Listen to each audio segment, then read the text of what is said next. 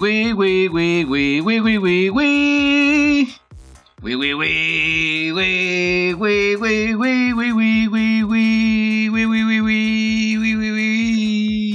Así es, ñoños, estamos de regreso en el ñoño cast, su programa de confianza para tecnología, redes sociales, videojuegos, apps, cómics, cine. Pérdidas dolorosas en el mundo del doblaje. Ricardo Silva, siempre te queremos. Así es, camarada, alzamos los brazos para tu última Genki Dama. La tristeza nos embrayaga. No, este, bueno, sí nos embriaga, pero vamos a seguirle. Este, ¿en qué nos quedábamos? Ah, bueno, también hackers malos de películas. Oh, oh, eso, eso suena interesante. Yo le traigo eh, hombres que sufren con los filtros. Presidentes de países que no están de acuerdo con la regulación de redes sociales. Presidentes de países que sí están de acuerdo con la regulación en redes sociales. Ah, chinga, no mames, ok. Policías gabachos que son DJs. Eh, a propósito de policías cerdos que juegan videojuegos. El cuarto le sorprenderá. Disney despide actores y no nos referimos a quien tú crees. Y más. Yo soy su amigo y camarada cirujano de los podcasts, Bicholón. Así es, ñoños, yo soy arroba Dashnak, su ex compita de sistemas, y pues como siempre, antes que nada agradecerles que estén aquí una semanita más ñoñando con nosotros. Y pues bueno, para no faltar a la tradición, porque somos ñoños de costumbres, ¿qué les parece que nos vamos a una ronda rápida? Ro, ro, ro, ronda rápida. Bueno, pues rápidamente ahí les va. Y la nota también. Un hacker se levantó queriendo ser un villano de película y trató de envenenar el agua de una pequeña ciudad en Florida que se llama Oldsmar. Ah, caray. Los hombres de Florida han evolucionado a hackers de Florida. Exactamente. Eh, aquí lo que pasó es que, bueno, sí había muchas fallas de seguridad en la planta de tratamiento de agua. Entre ellas tenían una computadora corriendo Windows 7 que la utilizaban para correr TeamViewer y conectarse de manera remota a ella para a través de ella brincarse al sistema de control de adentro de la planta. Ok.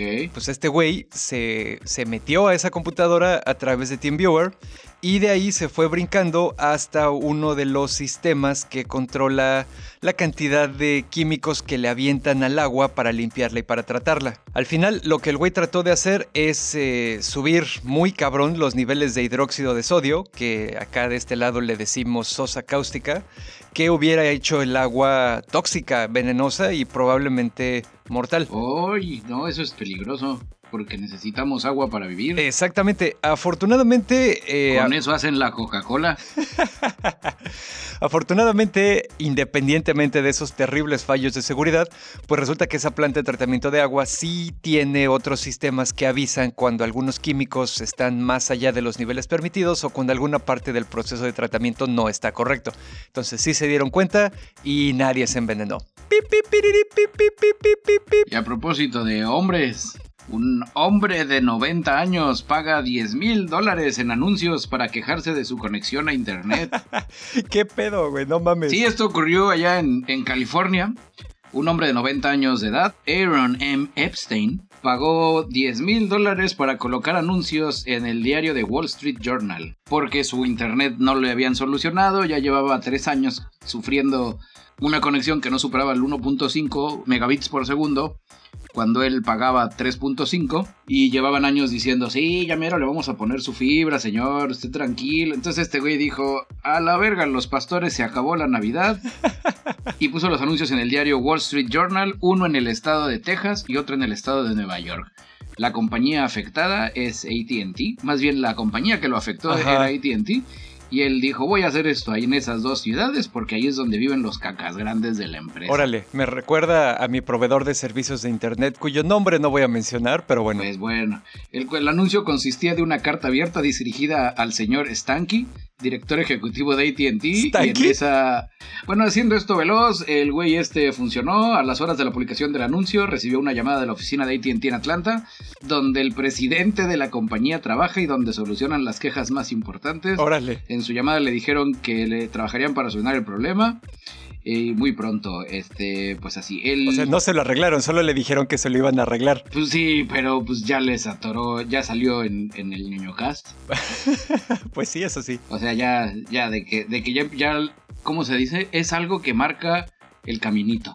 Ahora muchos más podrán hacer lo mismo, donde ya no es lo mismo, ay, me quejo en redes, me sino nos juntamos y les ponemos un espectáculo. Deberíamos crear una categoría en el Patreon para que la gente nos hable de, sus, de las compañías que les dan un mal servicio y nosotros quemarlas aquí al aire. no es mala idea. Que esté entre el tier más alto de particulares y el tier de patrocinadores, algo intermedio. Me agrada esta idea. Bueno,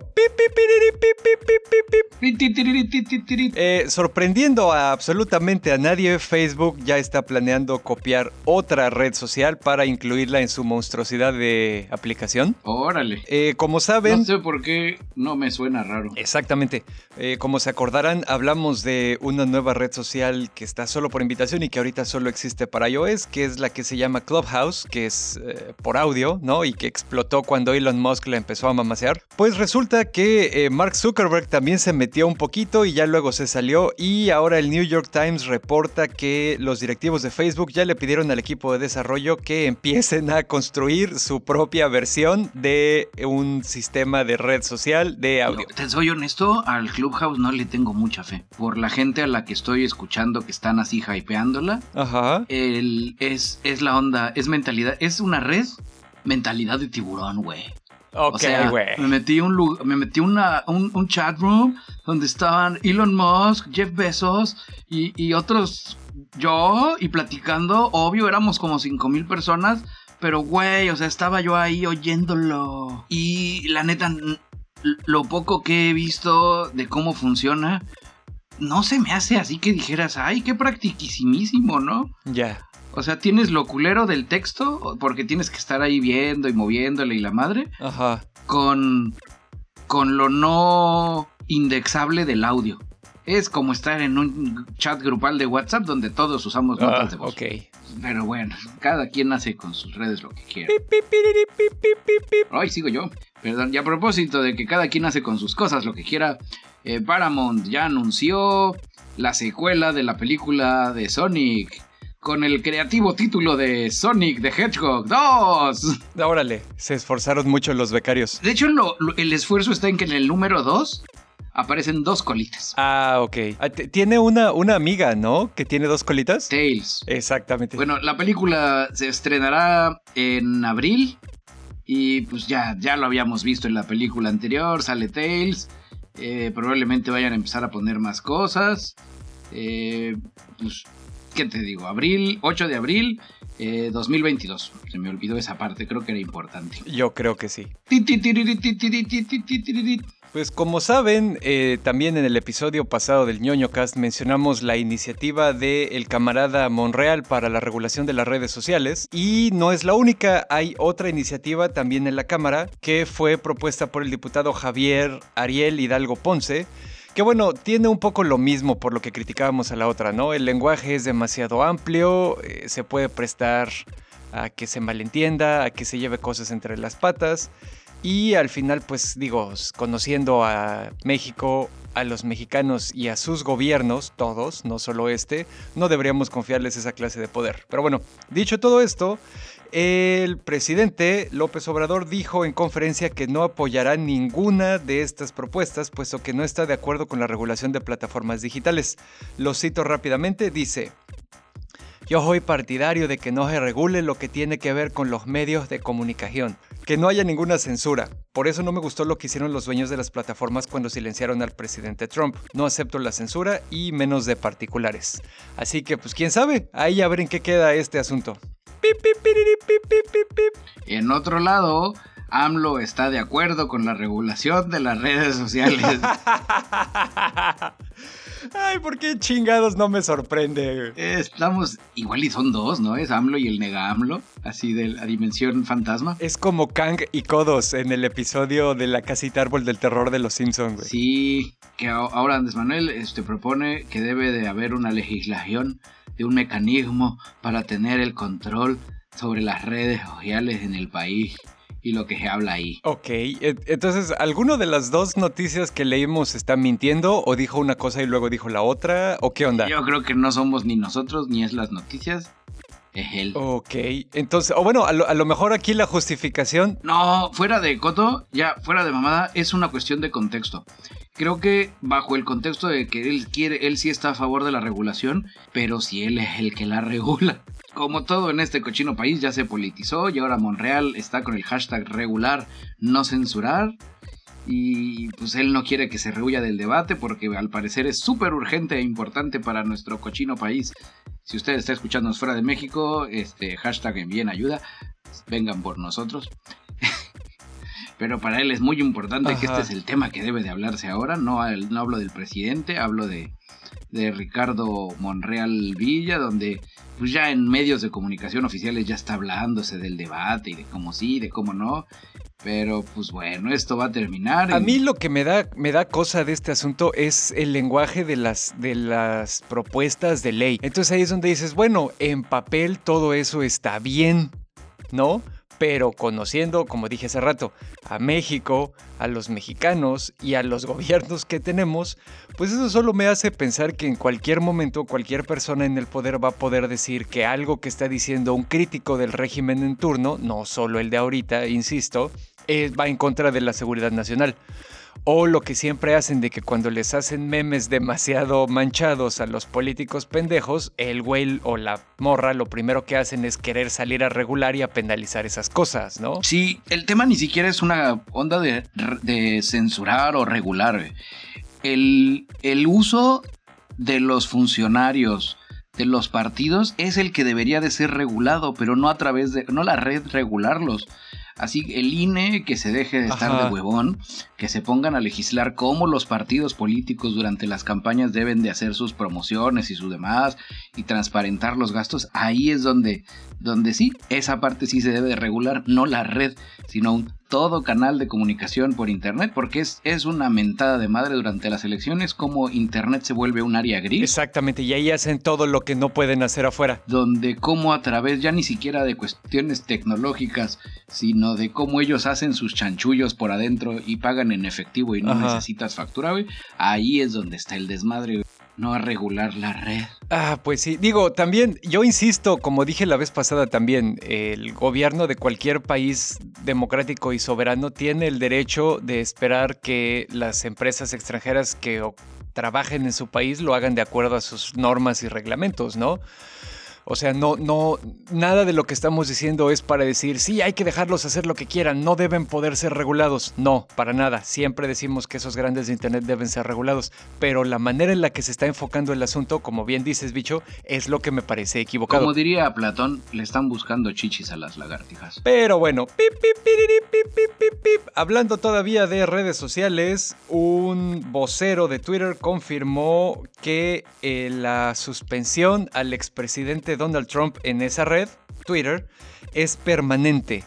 No es temporal, es permanente y no se va a levantar incluso si Trump fuese a ser el candidato del Partido Republicano o del candidato independiente o lo que sea. Si vuelve a ser candidato a la presidencia en 2024, aún así no le van a levantar el baneo. Pues está bien, él se lo buscó. Que ahí, regresando al tema anterior, ahí tendría que entrar el Estado, de acuerdo si lo están regulando. No, ya te banearon, San se acabó. Pues sí, y hazle como quieras. Es mi red, y yo hago lo que yo quiero. Y lo banearon no solo por, por sus huevos, o sea, más bien lo banearon porque cada tweet que emitía ese cabrón violaba alguna de las normas de servicio de Twitter que están ahí clarísimas. Más bien se tardaron en banearlo y cuando se le eh, cuestionaba a Jack Dorsey, el CEO de Twitter, al respecto, él decía que él era partidario de hacer una excepción especial para los líderes mundiales que a lo mejor podían estar un poquito más exentos de esas normas de uso porque las cosas que decían eran de una importancia global y deberían ser como más accesibles, ¿no? Esa fue su, su postura hasta que no. Como dato curioso adicional, eh, desde que Trump se, cuando Trump se hizo presidente en su momento, él no utilizó la cuenta de POTUS, de President of the United States of America, sino que él, ahí nada más retuiteaba el contenido que él tuiteaba desde su cuenta personal. Exactamente. Si por azares del destino llegara a volverse a candidatear y llegar a volver a ganar, ya no podría entrar en su cuenta de Real Donald Trump, porque esa ya se murió, ya se acabó, ya le enterró y le puso flores, como dirían los tigres del norte, pero él sí podría tuitear a través de la cuenta del presidente de Estados Unidos. Así es que bueno, cuando pasó este asunto y le bajaron esta, primero intentó tuitear también desde la de la Casa Blanca y se la bajaron igual. Está cañón. Nuestros vecinos del norte y Twitter, como lo predijimos a principios de año, este pedo va a acabar mal. Imagínense que usted es un abogado pues, importantón y está entrando a la Corte de Distrito Judicial, donde se está obviamente transmitiendo a través de Zoom porque pandemia. Y en eso el abogado estadounidense Rod Patton descubrió el terror, el verdadero terror. Su voz se oía decir, no soy un gato. Todo esto porque alguien había activado un filtro de gatito. No de gatito de esos como de Snapchat viejo, sino que no, era un gato real con sus ojitos, que se sincronizaba sus ojitos y su boquita con la de él. Entonces, en una pantalla veías eh, todo el desmadre esta de la corte judicial. En el otro lado veías a H. Gibbs Bauer. Del otro lado a Jerry L. Phillips, los dos con sus trajecitos y sus fondos muy burócratas. Y en la esquina derecha inferior, un gatito triste. no mames. Que no paraba de decir, I'm not a cat. Ok. Lo interesante fue quien filtró el video. El video fue filtrado por el propio juez que atendía el caso, el magistrado Roy Ferguson. Ah, Subió el video a Twitter, no para, para chacotear y decir que este pobre güey la cagó y se volvió un gato, sino para advertir a los profesionales de que revisen sus aplicaciones de videoconferencia minutos antes de entrar en directo. Fíjate que justamente esta semana, para evitar eso, Google sacó como una tipo sala de espera en su servicio de videoconferencia. Antes de, una vez que te conectas y entras a la charla, antes de que te pasen así como que a la sala principal, estás tú solito en una salita, por decirlo de alguna manera, donde checas tus niveles para no llegar diciendo, bueno, ¿me oyen? ¿Me oyen? O para tus filtros o lo que sea y ya entras así, chingón. Les voy a compartir el video en ñoñocas.com. La verdad es surreal. El gatito es un gatito como bebé con ojitos tristes y de forma paralela lo escuchas. I'm not a cat con su voz toda preocupada. ah, no mames. Yo digo que el señor ya no quite el filtro y se vuelve el gato abogado. A huevo. Y bueno, eh, resulta que hay un activista en California que se llama Sennett Devermont que acaba de descubrir que en Beverly Hills, no sabemos si en otros lados, los policías están haciendo algo bien raro cuando se enteran de que los estás grabando. Todo pasó porque fue ahí a un recinto de policía a hablar con un sargento mientras lo grababa para pedirle información sobre eh, un caso, ¿no? Invocando de alguna manera las leyes de transparencia y libertad de información. Y cuando Devermont le dijo al sargento que lo estaba grabando, el sargento se quedó calladito y puso una canción en su smartphone que específicamente fue la de Santería de Sublime, buena rola. Muy bien. Así no le explico más.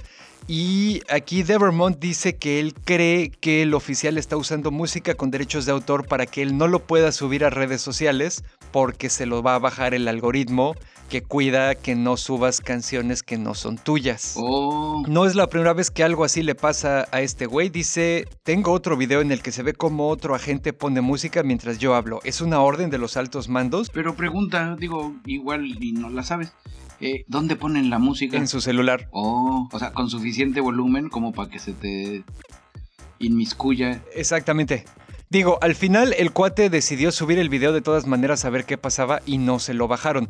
Porque bueno, eh, de alguna manera eh, la mayoría de las redes sociales sí son claras de que bueno, no lo puedes subir si el eh, protagonista de tu video es la música, porque eso sí es como si estuvieras retransmitiendo la música sin permiso. O si no estás monetizando en el caso de YouTube. Si es este el fondo o cosas así, o es algo que se escucha mientras estás grabando en otro lado, pues ya entra otro criterio, ¿no? Eh, al final, un portavoz del Departamento de Policía de Beverly Hills dijo que esto de reproducir la música mientras se responde a las preguntas de un ciudadano no es parte del procedimiento recomendado y que se va a investigar. O sea, Bueno, eh, y al final, de alguna manera, eh, pues a lo mejor sí tendría sentido eso, eso que dicen, ¿no? De que, pues, como a los policías en Estados Unidos son muy fans de la brutalidad policial y esas cosas, pues a lo mejor es una herramienta más para poder seguir ejerciendo su hobby. Y a propósito de cerdos con dispositivos electrónicos que ponen música, bueno, estos no ponen música y estos son buen pedo. Eh, los cerdos que juegan videojuegos amplían sobre los conceptos de inteligencia animal. Es una mini cápsula veloz de animales fantásticos y dónde encontrarlos. En, finales de la locada década de los noventas, investigadores se pusieron a poner cerdos a jugar videojuegos. Empezaron a hacer sus maquinitas así con pongs rudimentarios que sacaban M&M's. Ah, qué rico. Pero dijeron, no, esto está demasiado cabrón y se me están azucarando mucho los puercos. Y ya les empezaron a dar comida de puerco. De acuerdo a los doctores científicos, una de ellas, Candace Correny, directora del Centro de Ciencias del Bienestar Animal de la Universidad de Purwood, decía que no solo jugaban muy bien, sino de que les gustaba y que pedían jugar. Así como como niños rata, además de, ay, de dame, así, querían jugar. Obviamente ellos no tienen manecitas ni pulgares opuestos, jugaban con el joystick y su trompita. Que por cierto es muy hábil, son muy hábiles con la trompita. Sí, y cuando los sacaban, él dice, sí, como que piden jugar y luego piden ser los primeros en salir y suben corriendo para jugar. Así ya sabes, los platicaba todos muy bonitos. Oh. Obviamente los joysticks que usaban eran equipados para pruebas con primates, pero los cerdos usaban así su, su boquita y eso. Hubo limitaciones adicionales. Eh, porque pues, estos güeyes crecían muy rápidos y pesados y no podían permanecer de pie por mucho tiempo y ya luego se los tenían que comer. Bueno, no, más bien decían, no, no los debemos de comer, los cerdos son nuestros amigos. Exactamente. De las cosas interesantes es de que los están poniendo como tres rayitas más arriba de inteligencia animal que el perro. Órale, pues sí, de hecho ya sabíamos que los cerdos son extremadamente inteligentes. No, no sabía que los estaban poniendo ya bastante tan arriba de los, de los perros. Lo más cabrón del estudio, porque pues a eso venimos, a ver cuál fue el de más desmadre, es su flexibilidad cognitiva e ingenio ya que fueron capaces de encontrar formas de manipular el joystick a pesar de que la configuración de la prueba a menudo era difícil para ellos. Ok. Pero lo más importante todavía, dentro de lo importante, lo más importante, es que este estudio demostró autonomía. O sea, la capacidad de reconocer que las propias acciones marcan la diferencia. Ok. Uno de esos cerdos creció y se convirtió en el pequeño cerdo capitalista. Pero bueno, está. Eso es lo interesante de los cerdos, ¿no? Pues sí, fíjate que de alguna manera en los últimos años nos hemos dado más cuenta de que los animales, o sea, sí hay animales que son más inteligentes que otros, eso es innegable, pero que en general los animales están un poco más conscientes de lo que pensábamos, sobre todo los mamíferos y bastantes aves, ¿no? Que son como con sistemas nerviosos mucho más desarrollados, son capaces de cosas como empatía, eh, soledad, eh, alegría, son capaces de disfrutar las actividades lúdicas como estas, ¿no? De jugar videojueguitos o cosas así. Entonces, pues sí, no estamos tan lejos ni somos tan superiores como nos gustaría creer. Es una pena que sean tan sabrosos. Eh, sí, bueno, más bien a lo mejor lo que podríamos llevarnos de esto es que podríamos tratar de reducir nuestro consumo de animalitos, pero bueno. O comer solo a los que no sepan jugar. bueno, este Marvel despide un actor de doblaje al español por cagar un super spoiler. resulta que un actor de doblaje que se llama Rodri Martín que él es la voz oficial del el actor Evan Peters para las películas de Marvel, es el que había estado doblando a Quicksilver. Pues bueno, total que como ya sabemos, pues el Quicksilver de Evan Peters aparece en una de las series de Marvel y pues entonces Netflix le habló para doblarlo, ¿no? Uy, así se hacen los chismes Netflix. Eh, exactamente. Total que yo creo que lo, lo que pasó aquí es que el cuate no sabía que esta serie no iba a salir toda de golpe. Eso es una excusa muy estúpida. Bueno, como este cuate es español, pues es el doblaje al español de España, dice, desde ayer ya tenéis disponible en Disney Plus España la primera serie de Marvel Studios donde tengo el privilegio de volver a prestar voz a Evan Peters en el papel de Pietro. Y ahí el güey la cagó y le dio a, le dio a todo mundo la pista de que iba a salir eh, Pietro, ¿no? Al final, pues el güey se dio cuenta unas horas después eh, y bajó el tweet, pero lo corrieron y lo acabó doblando otra persona. Así de cabrón. Porque cuando te metes con el ratón, el ratón se la cobra. Bueno, también no sé, no voy a hablar mal de nuestros amigos de España, pero si su exigencia espacial se le pierden satélites, ¿qué puede esperar uno de sus actores de doblaje? A huevo. Pues, ¿quién creen que puede ser Craven el cazador para Spider-Man? ¿Quién, bicholón? Eh, Keanu Reeves. Porque a huevo alguien quiere que Keanu Reeves haga algo de superhéroes. Eh, ya Sony está poco a poco ampliando su universo, ya se empezó a hablar, ya vienen varias películas, viene que si Spider-Man nuevo, que si Venom nuevo, que si Morbius nuevo.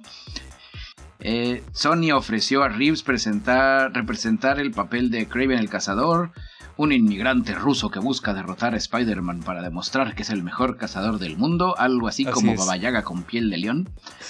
Eh, no es la primera vez que Keanu Reeves está cerca, porque ya había estado el rumor de que con Capitana Marvel iba a salir como Moon Knight, que al finalmente fue Oscar Isaac. Entonces, pues en realidad esto es una mentada de madre donde no se queden más que un cochino rumor.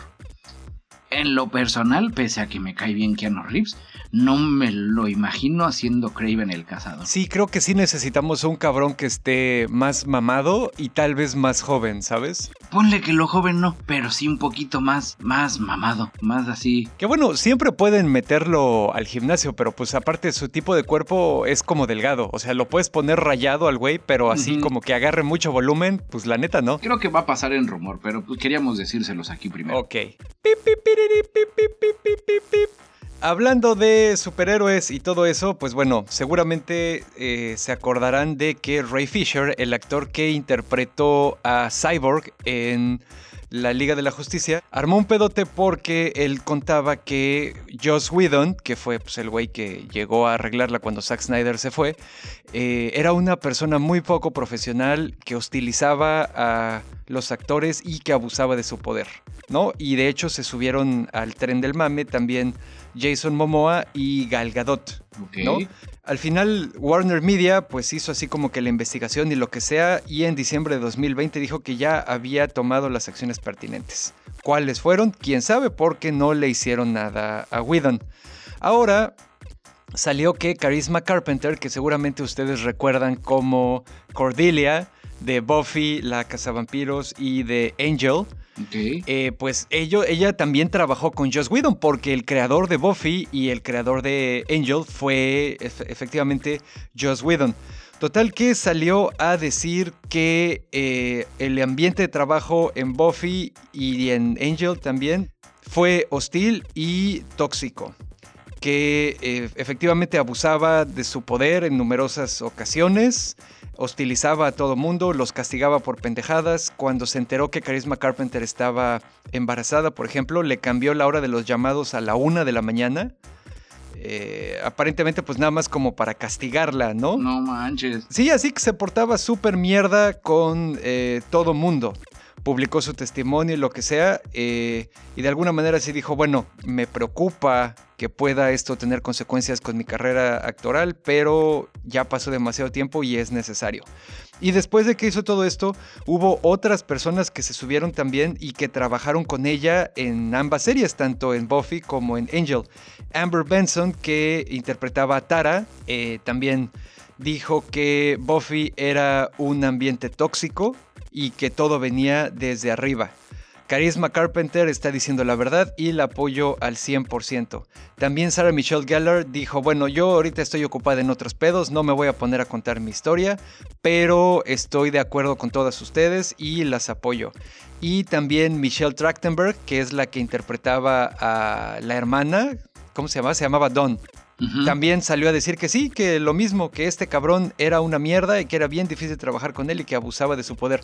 No tanto ni siquiera una onda como de que tratara de hacer un Manson y abusar sexualmente de la gente, sino simplemente como que mal usaba su poder y era mezquino, vengativo, eh, ponía a la gente unos en contra de otros, etc. No, pues esa gente no debería de estar en esos lugares. Pues sí, ya veremos a ver qué pasa. Pues ojalá que Joss Whedon aprenda una lección de todo esto. Y ya acabamos la ronda rápida más larga del año. Y bueno, bicho, te llevaste eh, tarea del episodio pasado que empezamos a hablar de los globos de oro. ¿Qué onda? ¿Qué nos traes? Voy a dividirlo en, en bloques, ¿no? El día de hoy vamos a empezar con Golden Globes 101 me puse a la tarea. Todo esto nació porque las nominaciones que se liberaron la semana pasada estaban muy culeras. Y ya más o menos investigando de cómo funcionan los Golden Globes, ya vi por qué. Ok. bueno, esta madre rápido, historia veloz, ¿no? Para poder mamasear. Y decir, oh sí, eh, los Golden Globes comenzaron hace 74 años.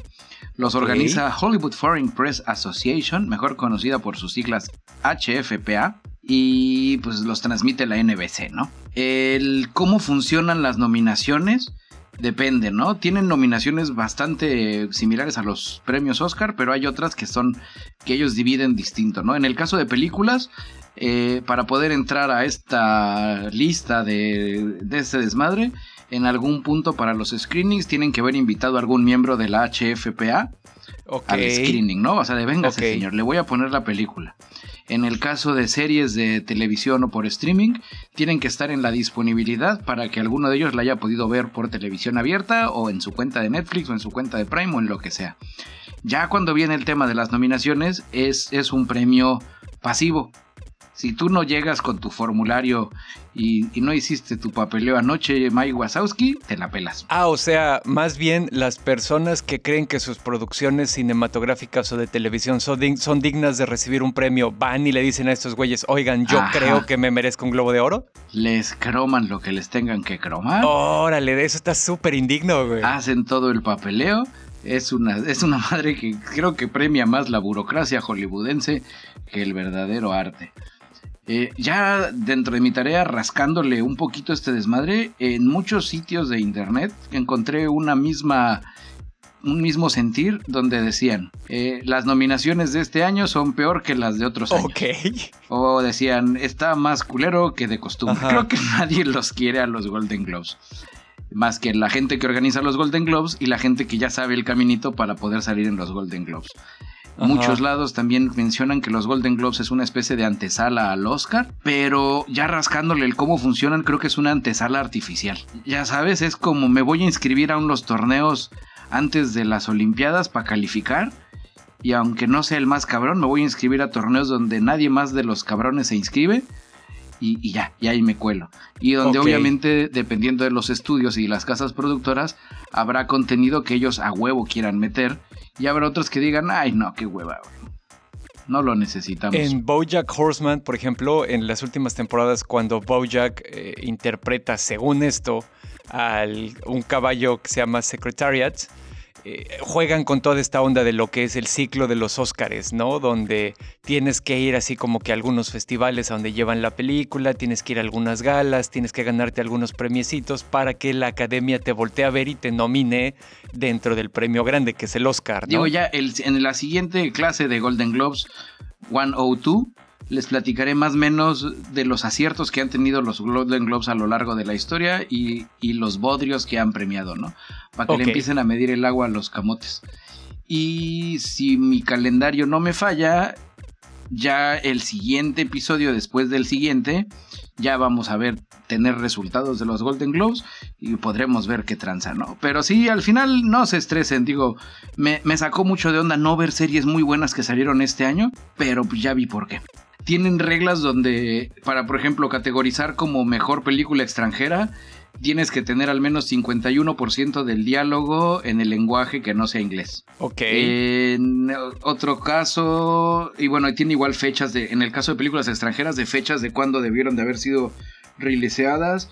En el caso de voiceovers, en el caso de musicales es así de que cuánto porcentaje es musical y cuánto no. Está, está, está burocrático con madre. Es, no sé, está raro. Eh, o sea, como que ni siquiera tú dirías entonces que a lo mejor no están tan ocupados con el mérito artístico de la obra, ¿no? Con respecto a televisión, mira, eh, los programas deben de haber sido transmitidos al aire en Estados Unidos entre el prime time a las 8 de la noche y las 11 pm. Ajá, ok. O si es en domingo de 7 a 11 como que a huevo quieren que la gente no entre. Ya, o, que solo entren los mismos que ya tienen los conectes y que ya se saben, como dices, la burocracia, ¿no? Ajá, sí, me suena, me suena que debe de haber así coyotes para Golden pues Globes. Pues bueno, ya yo creo que con esto ya cubrimos la cuota de Golden Globes de este episodio. Terminé mi tarea. Te voy a poner tu sellito de abeja de que sí trabaja. Y bueno, eh, como saben, este podcast tiene la cosa de que se graba los jueves y los viernes que sale es el mismo día que sale el nuevo episodio de WandaVision, entonces técnicamente técnicamente vamos retrasados una semana. Eh, dicho esto, pues ya vimos obviamente el episodio de la semana pasada y estuvo muy cabrón. Yo la neta sí, sí me, me quedé así como que muy sacado de pedo desde una perspectiva chida. De alguna manera siento yo que los estudios arreglaron el problema de cómo iban a meter a los mutantes de Fox a su universo, así como que de un plumazo, a la vez que nos abre algunas otras interrogantes, ¿no? ¿Tú qué opinas, bicho? Mm, no sé. Digo, eso de que lo están abriendo, pues fueron los últimos tres segundos del episodio. La neta creo que hasta el siguiente viernes vamos a saber cómo lo resuelven. Si lo van a resolver como lo resolvían las series de los 80s y 90s o simplemente va a tener un porqué. Estaba leyendo teorías locas de conspiración donde en realidad como ella no puede traer de vuelta a los muertos, eh, Mephisto usa, perdón, el, la persona o el personaje de otro universo alterno que vendría a ser el Quicksilver de los X-Men para entrar porque no puede usar el del muerto. No sé, está este pedo cada vez se está poniendo más enredado, pero al mismo tiempo interesante. Debo de admitirlo, pese a la artificialidad del, del, misterio, ciertos detalles han, han, cautivado mi atención. Sí han demostrado que lo han eh, manejado bien.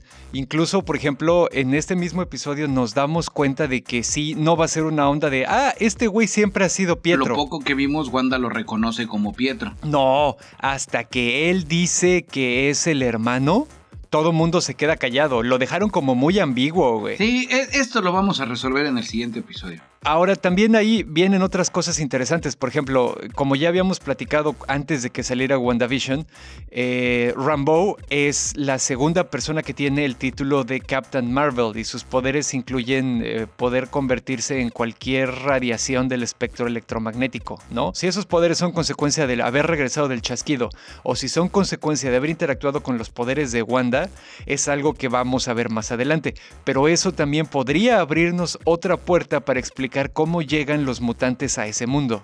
Aparte de la teoría de que los saquen eh, del multiverso, ¿no? Que bueno, ya sabemos que esta nueva fase del universo Marvel está enfocada bastante en el multiverso y sus consecuencias y lo que sea. Voy a reservar mi, opinión hasta el siguiente episodio. Voy a dejar que se junte más carnita, dirían por ahí. Pues bueno, eh, al final yo creo que va por el buen camino, ahí a ver qué onda. Pero bueno. Se están manteniendo, se están manteniendo. Hay, hay bueno, no estudios, sino analistas de todo este tema, donde están poniendo esa sensación de me están faltando material en el episodio. No es tanto culpa del episodio, sino es parte de la insatisfacción gestionada que sistemas de streaming como Netflix nos empezó a mal acostumbrar. Así es que voy a retirar de la mesa mi queja sobre el, tema de la duración de los episodios. Ok porque es de sabios remitir. Sí, creo que es una... E, es, se, nos, se nos ha olvidado que las series así se deberían de ver. Ya. Sigo igual, le pido disculpas públicas a The Voice, porque sí nos permite platicar de esto en la semana. Si nos las pusieran completas, este tipo de series, nos las sacamos un fin de semana y el hype se va con ellas. No tendríamos podcast. Aumentan el disfrute confío en que hasta ahorita si va bien, no deberían de por qué cagarla. Ok, pues bueno, yo les traigo rápidamente dos notas aquí interesantonas. Una de ellas es que eh, Twitter, y esto es algo que se ha sabido durante mucho tiempo, Twitter es una plataforma que está presente en todos lados y casi todo el mundo la usa y todos estamos acostumbrados a que de alguna manera sea una constante en nuestras vidas, pero lo que a lo mejor no mucha gente sabe es que siempre ha tenido problemas de monetización. Aparte obviamente de pues la cantidad de dinero que pueda obtener como consecuencia de la publicidad, ¿no? Eh, siempre ha estado tratando de ensayar algunas otras maneras de obtener más dinero para pues mantenerse más rentable y para poder despegarse un poco de la publicidad también y no lo ha logrado. En este nuevo año pues vemos que Twitter va a tratar de explorar nuevas maneras de obtener ingresos más allá de la publicidad y que a lo mejor ellos están diciendo que podrían ser cosas como servicios de suscripción y otras cosas eh, de paga, ¿no? Como la posibilidad de poder entregar propinas a otros usuarios, algunas cosas para los clientes como personalizaciones más a fondo de los perfiles, a lo mejor la posibilidad de deshacer un envío, que bueno, vendría siendo un poco como el botón de editar, que ya dijeron que no nos lo van a dar, o a lo mejor acceder bajo un modelo de suscripción a TweetDeck, ¿no? Que pues es la app esta que funciona en la web y que pues Twitter compró hace bastante tiempo. Eh, a lo mejor también están experimentando o dicen que van a tratar de experimentar con otras cosas como colores personalizados, la habilidad de publicar videos más largos y de mayor definición. ahorita te voy a interrumpir interrumpir, no has mencionado nada por lo que me hagan abrir la cartera. Sí, exactamente. Así nada que dijeras, ah, no mames, sí, qué chingón, güey.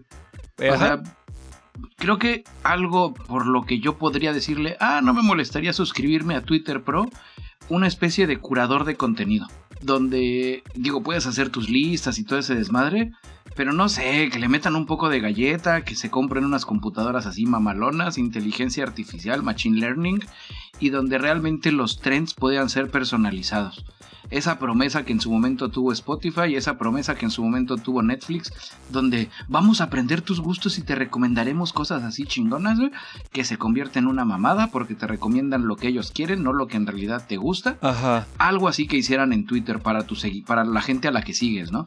Eso, eso para que veas, sí, sí, sí valdría la pena porque Twitter en algún punto ahorita ya va un poquito de bajada, ¿no? Me, esa semana que regresé ah, me di cuenta que pese a que ya no es la misma cantidad de contenido que existía en los años dorados, donde tu timeline se movía como pendejo, la calidad del contenido sí bajó muy cabrón, güey. Ah, sí, ya, todo es tirarse mierda, güey. Hay un chingo de paja, güey. Hay un chingo donde dices, güey, tengo 10 minutos, güey.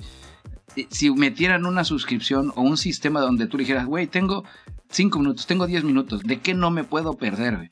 Y pum, pum, pum, pum, pum, pum, pum, te los aventara, te diera recomendación. Te digo que le metieran un poquito de Machine Learning. Ahí para que veas, podría ser un, un buen Twitter regresa de entre los muertos. Sí, no sé. Twitter debería de reenfocar sus esfuerzos para salvarse a sí mismo, reinventarse o morir. Eh, pues sí, definitivamente. Fíjate, qué bueno que mencionas esa parte de lo de los eh, contenidos curados, porque, bueno, en enero Twitter adquirió una startup holandesa que se llama Review, donde lo que hacía era un modo más moderno y más inteligente de crear las famosas newsletters que se mandaban por email, ¿no? Que eran como un, un, digest del contenido de un sitio o de lo que sea. Era como traer esa onda de, las newsletters por, por email al siglo XXI. En febrero, después de adquirirlas, ya empezó a sacarlas, ya está en la web, ya no te llegan por email y lo que sea, ¿no? Entonces, eh, probablemente una manera que podrían agarrar para monetizar es, es, es, usar este nuevo servicio review y convertirlo en eso que dices, amarrarlo con, con Twitter para que se convierta en un servicio de curación donde tú eh, a lo mejor dices, quiero que me digas las cosas chingonas que publicaron estos usuarios o quiero que me digas las cosas chingonas que pues, salieron sobre este tema. Un poco como el servicio de Paperly, que ya existe y que hace eso, pero que sea parte de Twitter para que ellos lo puedan monetizar y también tener un acceso mucho más profundo a los, datos, ¿no? Al, al, ser parte de Twitter, pues tienen acceso y restricto, a, diferencia de otros servicios que sí tienen que usar la API que está más restringida, ¿no? Pero bueno, Dashnak, ahora sí platícame. ¿Cuáles son las buenas nuevas de, game, de Epic Games? Ah, pues está bien chido. Digo, como saben, Epic Games son los güeyes que crearon eh, Unreal Engine, que es este motor gráfico que usan un chingo de juegos de un montón de compañías y desarrolladores indie, que pues de alguna manera tiene la ventaja de que pues es fácil de aprender, es rápido, ya está todo hecho, ya nada más tú lo tuneas un poco, ¿no? Eh, aparte de todas estas cosas, pues acaban de anunciar que crearon una madre que se llama el MetaHuman Creator, que tiene la finalidad de generar humanos fotorrealistas para aplicaciones de CGI y animación por computadora. Ahí les va. Es una herramienta de software que va a correr en el navegador, o sea que no hay problema, no tienes que bajarte nada y lo que sea. Y es un poco como las pantallas de creación de los personajes, ¿no? O sea, eliges, ya sabes, el tono de piel, el tipo de cara, etcétera, pero, pero pues obviamente con muchísimas más opciones y también con la posibilidad de meterle mano a un nivel más bajo, ¿no? Como harían personas que saben de este asunto y de modelado 3D y de creación de personajes, etcétera. O sea, no es nada más hacer tu avatar de predefinidos. La onda de esto es que este es un sistema que antes a los artistas les tomaba días o a veces hasta semanas, ¿no? Porque es una chamba larga y se requiere, aparte de todos los conocimientos y la inspiración de lo que quieras, pues se requiere bastante poder de procesamiento. Estos güeyes dicen que lo van a reducir a menos de una hora sin comprometer la calidad. La neta estuve viendo las fotos y sí se ve muy cabrón. O sea, usan, usan la Unreal Engine para renderear esto y así la textura del pelo, eh, la textura de la piel, la luz, todo se ve muy, muy cabrón. La onda de hacer esto es que, bueno, ya que creas tú el avatar que pues va a ser manipulable en tiempo real desde esa misma aplicación, también lo vas a poder mezclar con cosas de captura de movimiento o animación de otras herramientas. Ya dijeron que se van, ya se van a poner a chambear para hacerlo compatible con otras herramientas de animación en 3D como Digital Domain, Faceware, etc. Entonces seguramente los vas a poder descargar en formato Maya para importarlo a estos eh, programas y desde ahí seguirlo trabajando ya con el modelo armado chingón.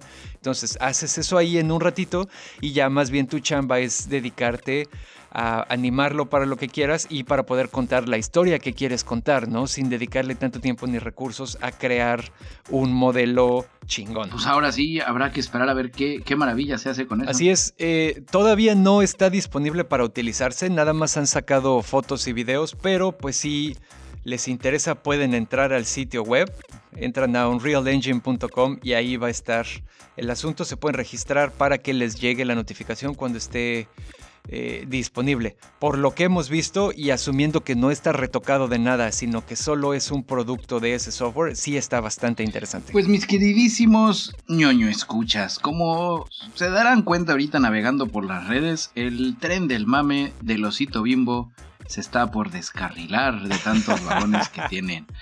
El osito bimbo al puro estilo de Dragon Ball despertó su ultra instinto eh, y regresó de entre los muertos que técnicamente, ya haciéndole labor a NoñoCast Investigational Reports, eh, la NOM 51 entra en vigor a partir de abril. Y los memes de que el osito bimbo regresó en forma de horas algo en las servilletas, manos te van a faltar, Sego. Eh, fue una campaña donde Pétalo y Bimbo se aliaron, ¿no? Para, si usted vive bajo una piedra, voy a ponerlo rápido en contexto. La NOM 51 eh, saca de los empaquetados de alimentos a todas las mascotas, así de huevos. Todo el Chester, el Melvin, todos se van a chingar a su madre. El osito bimbo encontró el glitch, pero no tan el glitch. Fue, yo creo que más bien fue una prueba. La campaña junto con Pétalo, el bimbo en las servilletas, fue durante octubre-noviembre de 2020. Pero... Digo, hasta ahorita como que internet lo empezó a mamar y todo lo sea, demás. No fue de ahorita. Ajá, ese pedo de las servilletas no es de ahorita. Lo que sí es de ahorita. ¿El de los hotcakesitos? Es el de los hotcakesitos donde Osito Bimbo, amo del ultra instinto, rey del glitch. Porque Glitcher's gonna glitch. Porque Glitcher's gonna glitch. Tiene un producto que se llama Hotkeys, que es como un hotcakecito. El hotcakecito viene en un empaque transparente. Ajá, de celofán. Donde dice Bimbo, Hotkeys. Y trae un osito bimbo, pero el osito bimbo no está impreso en el empaque. El osito bimbo está impreso en tinta comestible o por calor como pay japonés en la superficie del pastel. La ley no aplica porque pues porque no está en el empaque. En ningún lado dice que no puede ser transparente. Y vaya, vaya, hijos de su puta madre. No sé, siento, siento raro. Por una parte, siento chido por el osito bimbo y porque a alguien dentro de las oficinas de bimbo se le ocurrió el hack, el glitch y mejor aún, alguien en la dirección de Bimbo dijo, venga, vamos a hacerlo. Pero al mismo tiempo siento que es agridulce porque pues es una empresa grande y sin rostro, ¿no? que utiliza al osito bimbo como, como vocero de marca y en realidad nos venden pura mierda. Yo quisiera hacer la acotación aquí también que en mis círculos he visto mucha gente subirse al tren del mame como un poco desde la perspectiva de que vamos a tirarle a esta a este gobierno mierda por cualquier cosa que hace nada más porque sí, que ya lo hemos platicado también en otras ocasiones, el discurso con sutilezas ya se acabó, ¿no? Un, poco subidos en este tren del mame de vamos a tirarles mierda por todo, empiezan a discutir que es una mamada eso de quitar a los personajes caricaturizados de los empaques, que para qué chingados lo hacen, que no sé qué, cuando en realidad hay bastantes estudios que apoyan esta idea de que el remover a los personajes de los productos chatarra los hace menos atractivos para los niños y tiene una consecuencia real y medible tanto en los hábitos de compra de estos productos chatarra como en la salud de los que hubieran sido los consumidores. O sea, sí sirve quitarlos, no es un mame pendejo nada más. Voy, voy, a entrar ahí en, en controversia. El tema de, me imagino a un niño llegando a la tiendita, ¿me da unos chetos? Sí. ¿Cómo? Ya no está chetos. Ah, chingue su madre, véndame una manzana mejor, güey. No lo van a hacer así, güey. Eso no, es, es, es pendejo que la gente crea que de manera inmediata va a haber una solución. Por otro lado, sí concuerdo contigo. Las generaciones de ahorita pues, ya saben de las delicias de la chatarra, güey. ¿Y sabes qué va a pasar en el futuro? Exactamente, pero los que vienen más adelante no. Que las de más adelante van a seguir sabiendo de las delicias de la chatarra porque tragar sano es muy pinche caro. No, bueno, pero ahí también creo que estamos hablando de cosas diferentes. O sea, tú seguramente como güey que tiene hijos, seguramente te ha tocado ir al súper donde alguno de tus vástagos se pone pendejo porque le llama mucho la atención el, el empaque del producto y que a huevo lo quiere, güey. Y en algunas ocasiones lo acabas comprando para que se pinches calle, güey. También, cuando eliminas esos atractivos. No, si vieras que ahí es al revés. ahí es al revés. Creo que no sé si somos nosotros, eh, si es nada más una cuestión familiar. No es el empaque, es el producto. Siempre hemos, nosotros hemos aprendido a comprar producto, no empaque. Entonces, pues ves el empaque, ¿qué trae? Ay, no, pues son como churritos. No, esas ay, pues chingue su madre, vamos a llevarlos a ver qué tal están. Por muy chingón que esté el empaque, si el producto no es bueno, no regresa al carrito. Pero al, final sí es, es más el producto. El, el, hacerlos atractivos. Creo que sí eres un poco la excepción. Y, también creo que es por edades, ¿no? De más chiquitos sí te puede encantar el. Había unos. Ah, hubo una temporada donde sacaron, no recuerdo quién era la marca eran de jóvenes titanes. Voilà, unos mini cuernitos que saben a mierda, pero traían unas figuritas de acción coleccionables de los jóvenes titanes. Ahí para que veas, esos sí los, los comprobamos por el juguete. Eso, eso es exactamente a lo que voy. Fíjate, acuérdate también, tú lo acabas de decir, aparte de las cosas que ya existen siempre en esos empaques, también tienes la cosa de que como las empresas saben que se lo están mercadeando a niños, o casi siempre, se hacen alianzas estratégicas y se licencian las cosas que están ocurriendo en este momento. ¿Qué te gusta? Puta, Monster High, este, La Mujer Maravilla, este, Winx, ahora que regresó con la serie esta de Netflix, etcétera, etcétera, etcétera, donde hay un incentivo extra por el famoso fear of missing out y porque los seres humanos somos animales de manada, vas a comprar esos productos que tienen la foto de lo que está de moda ahorita. Sí, pero no sé, por ejemplo, ahorita el gansito gold. El Gansito Gold, que es la versión fifi del Gansito. Ok, no sabía que había versión fifi del Gansito, pero bueno. ¿No sabías? Uy, en lugar de deliciosa mermelada de fresa, ahora trae mermelada de cereza. Ok. Su chocolate es como amar, más amargón, más así oscuro. Y en lugar de chispas de chocolate arriba, trae nuez. Órale. Ulala, señor francés. Machacadita. Y no hay un puto gansito en la portada, Y de todas maneras, me hizo así como que, ah, caray, a ver. Pero es que eso no es para niños. ok, la banda lo está viendo al revés, güey. Los pinches adultos pueden tragar lo que quieran, porque se supone que son adultos responsables. Si tú como adulto no cuidas tu salud, es muy tu pedo. Pero estas cosas están hechas para proteger a los niños, güey. Los niños cuyos cerebritos esponjosos y maleables están sujetos a todas las sucias técnicas de mercadotecnia y atractivos visuales que se han estado refinando durante décadas. Creo que les quitaron solamente una herramienta y esa no fue una victoria es si es este tema lo pasáramos a somos la Organización de las Naciones Unidas y estamos haciendo las nuevas reglas de conflictos armados donde vamos a prohibir el uso de... Puta, ¿qué te gusta? Bombas de racimo. De bombas de racimo, pues le van a encontrar una manera para darle la vuelta y, hacer bombas de, de medio racimo. Porque ah, tiro dos y ya son como una de racimo, pero no estoy luchando con bombas de racimo. Cuando prohibieron los agentes químicos como el gas mostaza y demás, pues tampoco dejaron de haber guerras. Digo, hubo una segunda guerra mundial y un chingo de conflictos armados. En el caso de esta batalla de por parte de la Secretaría de Salud contra la comida chatarra, les quitaron a las mascotas, pero pues dijeron, pues, pues, ok, no van a mermar. No, sí. También el consumo de los niños, el, consumo de comida chatarra en los niños hasta donde yo sé, los niños no trabajan. Así es que o la compran sus papás o los papás les dan dinero para que las compren. Entonces es un tema al final de educación. Bueno, como todo en un mundo ideal, sí es un tema de educación, pero como no vivimos ni en un mundo ni en un país ideal, sí se necesitan ciertas medidas más restrictivas. También, no hay que dejar que lo... ¿Cómo es este dicho? No hay que dejar que lo perfecto sea enemigo de lo posible. No porque no sea la solución que acaba con la obesidad infantil, deja de ser algo que vamos a decir, pues no lo vamos a usar, güey. Sí, es una de las herramientas más en el arsenal para cuidar la salud pública y luchar contra la epidemia de obesidad, güey. Pues bueno, ahí ya ustedes nos platicarán, camaradas ñoño escuchos. Pero el osito bimbo es bueno, él no nos haría daño. Claro que sí. El, la, el osito bimbo es una botarga, güey. Abajo debe ser un xenomorph o algo así. Sí, al, al final, digo, se agradece el intento por parte del gobierno de México de tratar de resolver un problema, pero como todo lo están empezando a hacer mal. güey.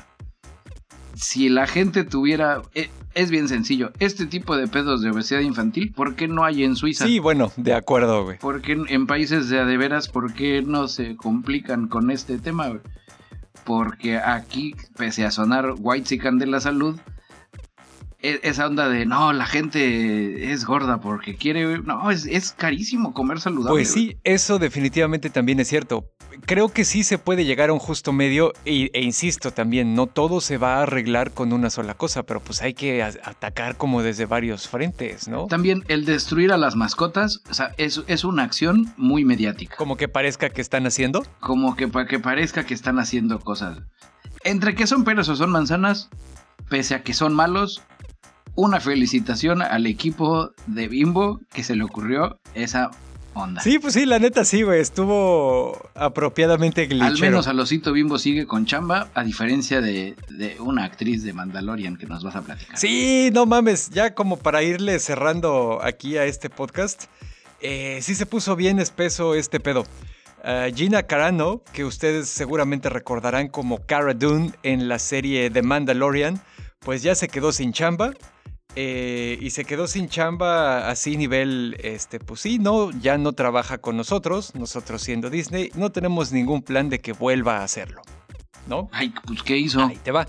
Todo esto viene como consecuencia de eh, algunos comentarios que hizo ella en redes sociales, que pues sí, eran ofensivos y la verdad bastante insensibles, donde equiparaba el ser republicano en Estados Unidos con ser eh, un judío perseguido durante el holocausto, ¿no? Porque pues la señora está malita de su glándula de las dimensiones, yo creo. Eh, aparte de eso, pues también ya tenía otros posts en redes sociales donde le daba juego a las teorías de la conspiración diseminadas por Donald Trump y donde ella de alguna manera desincentivaba el uso de los cubrebocas para detener un poco la pandemia, ¿no? Entonces, pues ya saben, básicamente para los que están familiarizados con este asunto, pues es una republicana alt-rightera Promedio. eh, estándar, ¿no? O sea, y lo que pasó pues, es que los fans se dieron cuenta, crearon el hashtag Fire Gina Carano y Disney, que pues de alguna manera no deja de ser una empresa que quiere hacer dinero, dijo, ah, está bien, la mandamos a la chingada. ¿No hay fans de Star Wars republicanos? Pues ella trabajaba ahí. Yo creo que sí, o, o- o no serán suficiente segmento de mercado. Yo quiero pensar que el entretenimiento debería ser, digo, contra toda predicción, debería ser apolítico, ¿no? Las historias chidas son historias chidas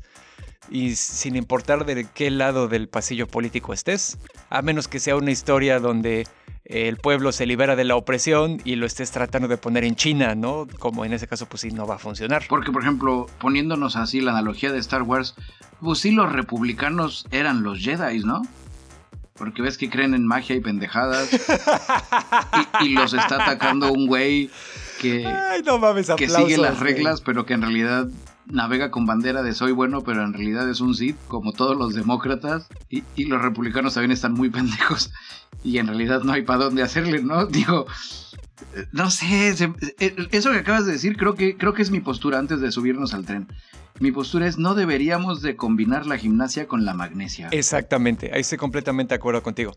También hay que tener en cuenta el contexto donde esto está ocurriendo, donde ahorita sí, eh, pues la gente se va y se queda cancelada por cualquier cosa, ¿no? Ojo, no estoy siendo de esos güeyes que dicen la generación de cristal, o sea, solo estoy enunciando un hecho, ahorita vamos a expandir más en este asunto.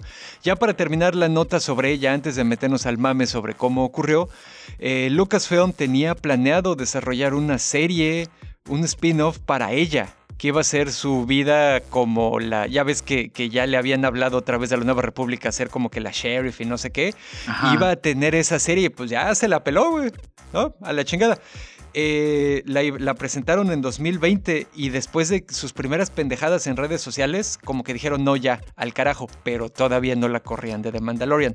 Ya estaban esperando a ver así que la cagara otra vez, estaba caminando en hielo muy delgado y pues se aguantaron como dos, tres meses y ya.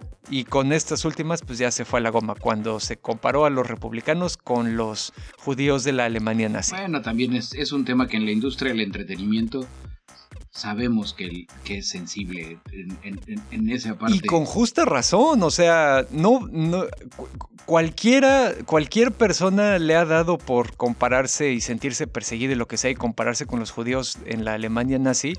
Y eso de alguna manera te hace perder la dimensión, güey. De alguna manera desvirtúa el horror del genocidio y de que, que toda una nación hipnotizada por el carisma de un líder megalómano decida querer exterminar a todo un grupo de gente. No, es comparable de ninguna manera.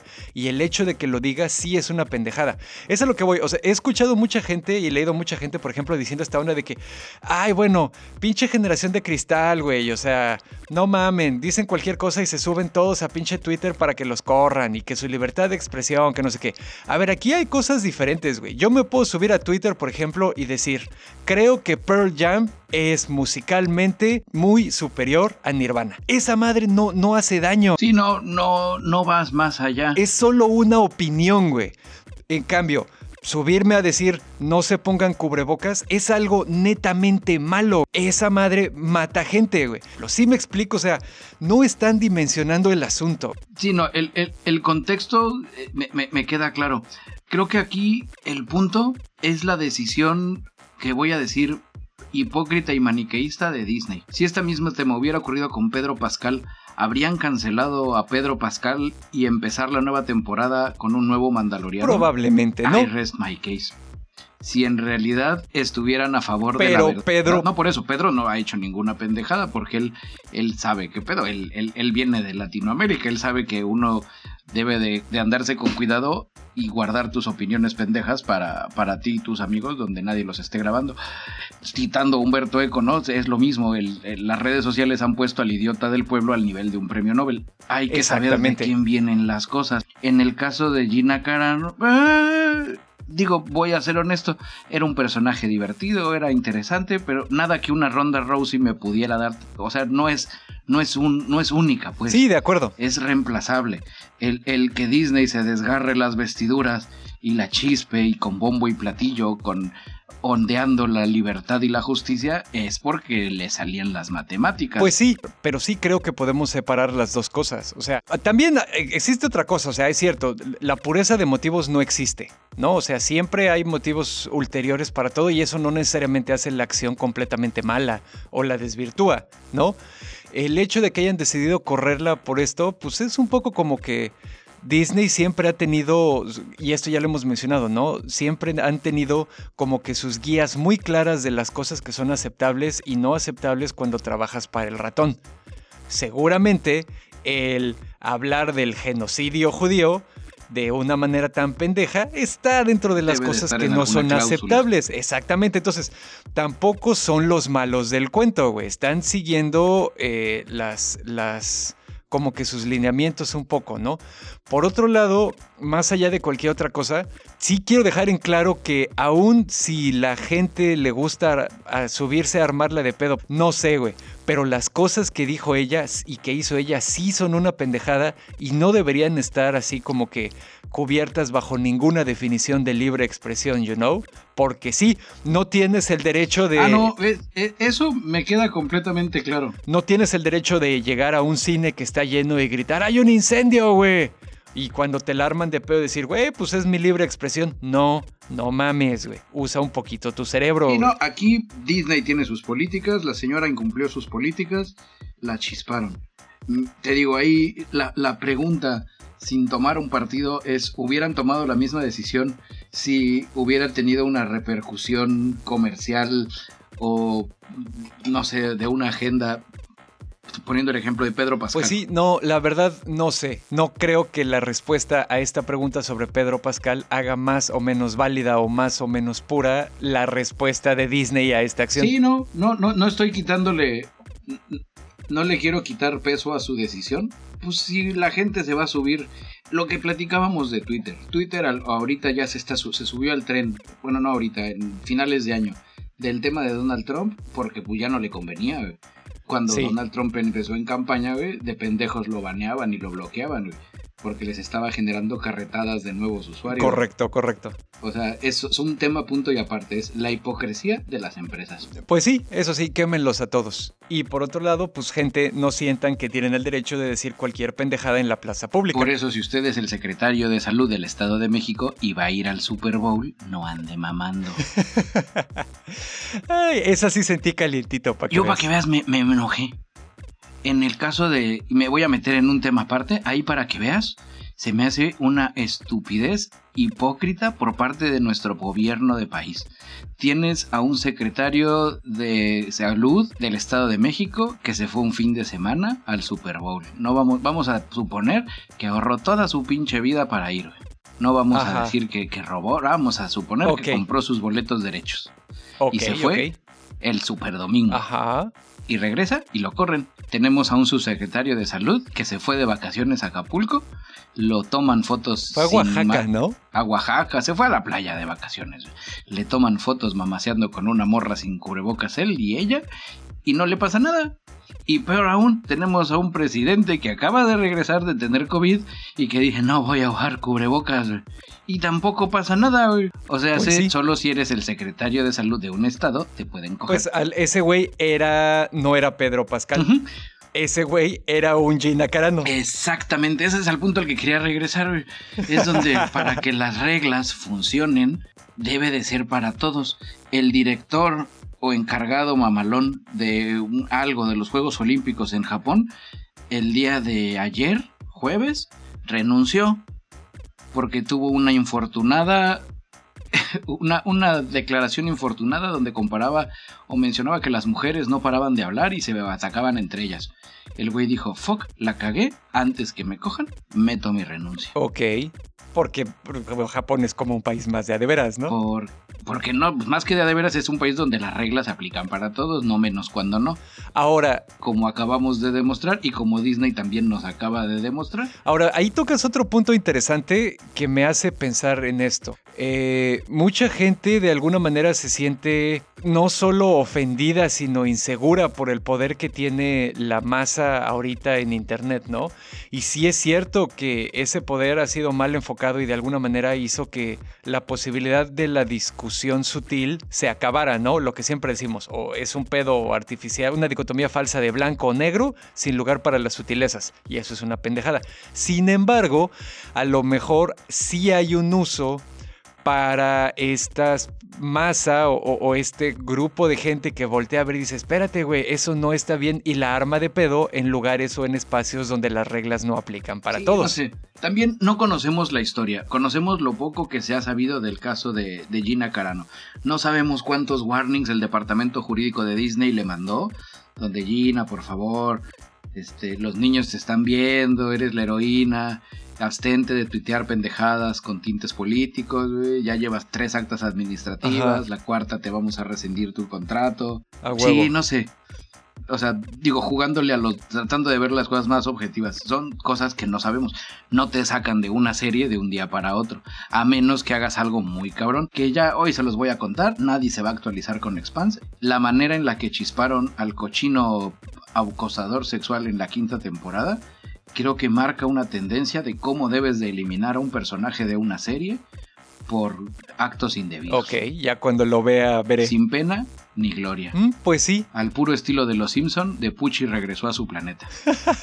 y que se vea bajo el borde de la celda de animación porque ya ni siquiera le quisieron echar más presupuesto. Exactamente. No lo dejan ir ni como un héroe, no hay desfiles, no hay nada, simplemente se murió. Ok, o sea, no se sacrifica así por salvarlos a toda la verga. No, no, no, no, no. En el último episodio dijeron antes que se nos olvide porque este güey ya no está invitado a la siguiente temporada y para que no pregunten. Así es. Sin pena ni gloria. Y pues bueno, ñoños, como sea, esperamos sus comentarios respecto a esto o a cualquier otra cosa de el ñoño cast en nuestras formas de contacto que en Facebook son diagonal el nonocast sin ñ porque pues ahí no se puede. También tenemos nuestro blog, a donde aparte de subir los episodios, pues subimos notas, eh, expandimos algunos de los temas tocados aquí, etcétera, que es el ñoñocast.com. Y también, finalmente, ñoños, si a ustedes les gusta la calidad con la que hacemos amorosamente todas las semanas este su podcast el ñoñocast, pues dense una vuelta por nuestro Patreon también. Estamos en patreon.com diagonal nonocast. Ahí van a tener acceso a versiones del podcast que no tienen censura y que aparte contienen spoilers. También van a tener acceso a cosas exclusivas para los Patreons y aparte va a haber acceso anticipado para muchas otras cosas que se nos ocurran por ahí. Acuérdense, patreon.com diagonal nonocast y pues ahí nos van a apoyar. Denos amor. Así es. Y dicho todo esto, pues yo creo que ya es hora de despedirnos, ¿no, bicho? Claro que sí, fue un gusto haber llegado a sus agujeros auditivos el día de hoy, cualquier día que sea, porque podcast cuántico. Exactamente. Yo soy su amigo y camarada cirujano de los podcasts, Bicholón. Yo fui arroba Dashnak, su ex compita de sistemas. Así nos encuentran en Twitter tanto a Bicholón como a mí. Muchas gracias por escucharnos. No olvide seguirnos en redes sociales. Active la campanita. y también vayan y esparzan la palabra, camaradas. Les vamos a dejar de tarea. Cada episodio se lo tienen que compartir a dos personas nuevas. Así es, como esquema piramidal. Así es. Orgullo ñoño.